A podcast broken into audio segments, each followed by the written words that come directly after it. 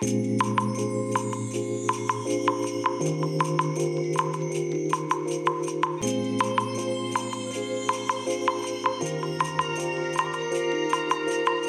い皆さんこんにちはこんばんは。お疲れ様でございます。本日はですね2月18日土曜日でございます、えー、ただいまねお仕事の方が終わりましてこれから帰るところでございますけども。えーとですねここ最近あの何て言うんでしょう。えー、いわゆる自宅サーバーですね。私の個人所有の、えー、ミニ PC を使った、えー、Linux を使ったね、えサーバーの件でいろいろとお話をしてきたかと思うんですが、え最終的にですね Ubuntu を入れて、えでマストドンとかねミスキーとかねこの辺の SNS を入れるのはもう諦めました。はい、もう完全に諦めました。えー、それでね、えっ、ー、とね、なんて読むのかな？ピ、ピビ、ピビゴーっていうのかな ?P-I-W-I-G-O と書くね、ピビゴーって読むのかもしれない。ちょっとね、読み方がよくわかんないんですけども、えっ、ー、と、画像管理プログラム？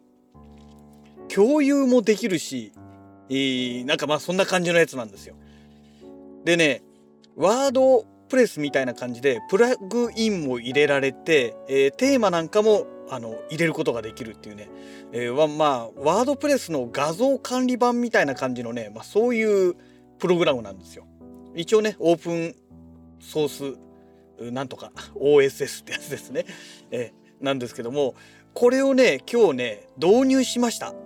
で夕方ねようやくね問題なく動くようになってですねただねまだね完璧ではないんですよ。まだ完璧ではなくてですね SSL にねまだ対応させていないんですよ。うんここがねネックになってましてえっ、ー、とねこのね PBGO っていうこのプログラムなんですけどもワードプレスと同じようにですねスマホ用のアプリも出てまして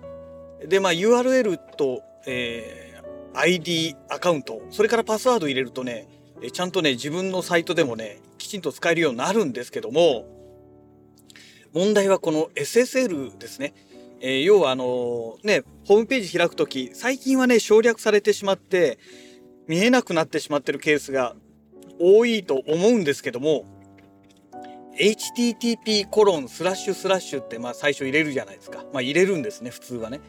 まあ、今それがね入れなくても自動的にもう入れたことになっちゃってたりねあと表示そのものがしない状態になっていたりっていうことはねまあ普通にね起きているんでね最近見かけないことが多くなってるんじゃないかなと思うんですがえこのね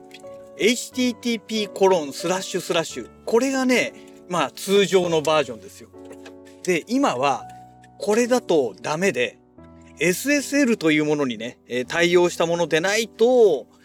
Google Chrome とかでね、見ようとするとね、あの、保護されてないページですとかね、あとは危険なページのため、えー、表示しない方がいいですみたいなね、なんか、まあそういう表示が出てしまうんですよ。でね、まあちゃんとね、誰でも安全にね、えー、そういう警告が出ない状態で見れるようにするには、やっぱり SSL に対応させないといけないということなんですけども、えー、過去にもね、何度もね、それでね、設定しているんですが、そのせいもあってかですね、うまくね、設定できなくなっちゃったんですよ。最初はできてたんですけどね、一番最初は。うん、その後以降がね、なんかね、設定がきちんとうまく機能しなくなってですね、困ったなという状態なんですよ。で、この PB5 そのものもね、使えるようになったのもね、やっとできたんですね。結構ね、途中でつまずいてですね、どうしようどうしようみたいなね、状態になったんですよ。それをね、なんとかね、その、How to もののページで書いてある内容をね、確認しながら、じゃあこっちはこうして、あっちはこうしてみたいな感じでやって、やっとできたというのが、現状、現実なんですね。で、ここで、やっとできたにもかかわらず、ねえ、あのー SSL 導入して失敗してしまうとまた最初から設定のやり直しということになってしまうのでちょっとこれどうなのっていうのが正直なところなんですよ。ただそれをやらないとスマホのアプリが使えないというねまあ、そんな現状がありますのでまあどうしたものかなというねいうところなんですよ。でえっ、ー、とそのスマホのアプリといってもですねなんだか知らないんですけども iPhone の方は SSL に対応してなくてもできできたんですよ。でもなぜか Android の方はもうね SSL HTTP コロンスラッシュスラッシュってやってアドレス入れた後ログインってやろうとするともうね勝手にね HTTP コロンが HTTPS コロンに変わっちゃってでアクセスできませんって出ちゃうんですね。だ多分この Android の方のアプリはもう SSL 対応してるのがもう絶対条件ですよっていう風にアプリそのものがそういう設計をされてしまってるみたいなんですよね。一応念のためねこのアプリの方のキャッシュとえそれからね Google Chrome の方のキャッシュもね消してみたんですけど変わらなかったので多分もうアプリの仕様ですね。うん。ちょっとそこがね残念なところだなというとこなんですよね。まああとは単純にねこの私のサーバーの方を SSL に対応させればいいだけの話なんですが失敗する可能性もあるのでね。で現状今は問題なく動いてますからねえ。だからもうこのままでいいかなというところもあるんですけどね。であとはね標準の状態だと SNS のいわゆるシェアボタンっていうのがあのついてなくてですねどうやってやるんだろうと思ってね、プラグインとかも調べたんですけど、最初出てこなかったんですが、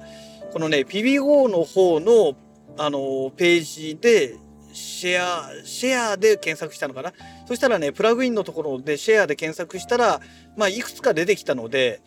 とりあえずそれをね、導入したというところなんですけども、まあ正直ね、今時の SNS には合わないような内容のものが入っていたりするんですよ。例えばもうとっくにね、なくなっちゃってる Google プラスとかもね、シェアボタンの中に入ってまして、いやいやもう Google プラスそもそも存在そのものもうなくなってるでしょうっていうね。まあ要はそのぐらい古いものなんですよ。だから設計そのものもね、結構古いまま来ちゃってるんじゃないのかなというね、まあそんな感じはするんですけども、ね。だからもうちょっとねあのこの PB5 が使い勝手が良くなってくれればねあの利用する人も増えてきて開発者も増えるんじゃないかなとは思うんですけどね。うん、であともう一つね、えー、そのシェアボタンを使ってリンク例えばねあのー、ツイッターであったりとか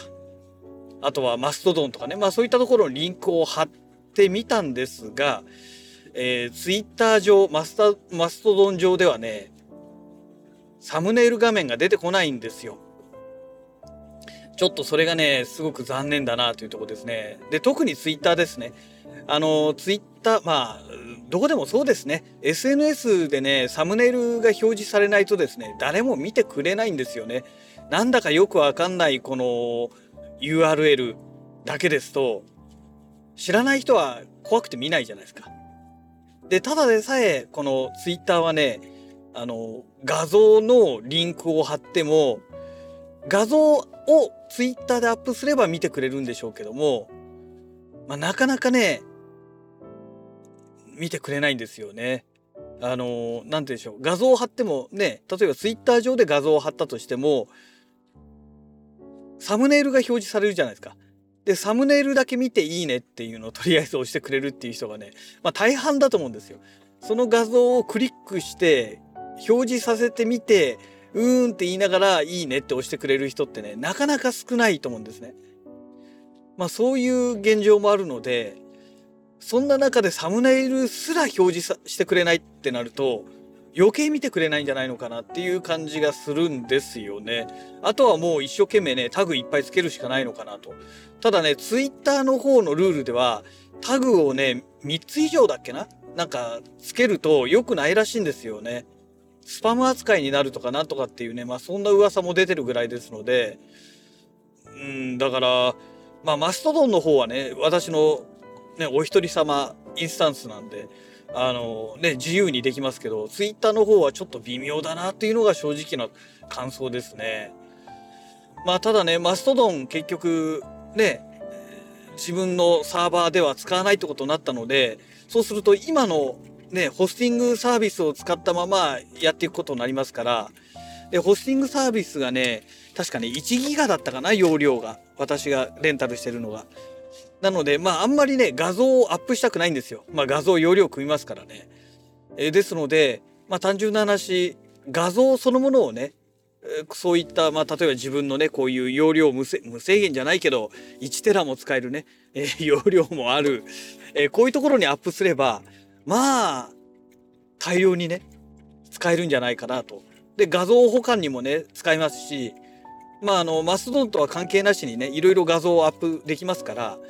まああの今フリッカーのね有料アカウントを契約してますけどもフリッカーの有料アカウントもねもうやめてしまってこっちに一本化すればまあマストドンのホスティングサービス代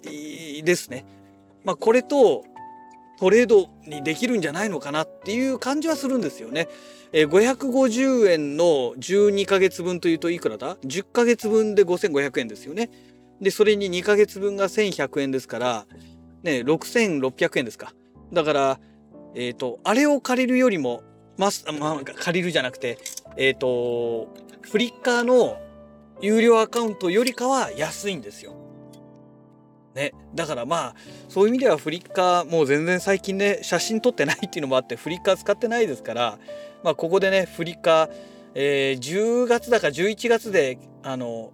期限が来るんですけどもまあその前に有料アカウントねもう解約しちゃおうかなと忘れてるとね気が付いたら更新されてた請求が来ててもクレジットカードで引き落とされてましたなんてオチがね、えー、十分考えられますので早めに対応した方がいいかななんて思っております。はい、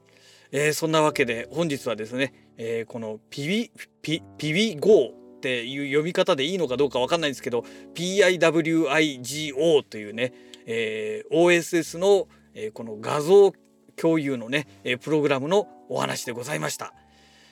それではまた。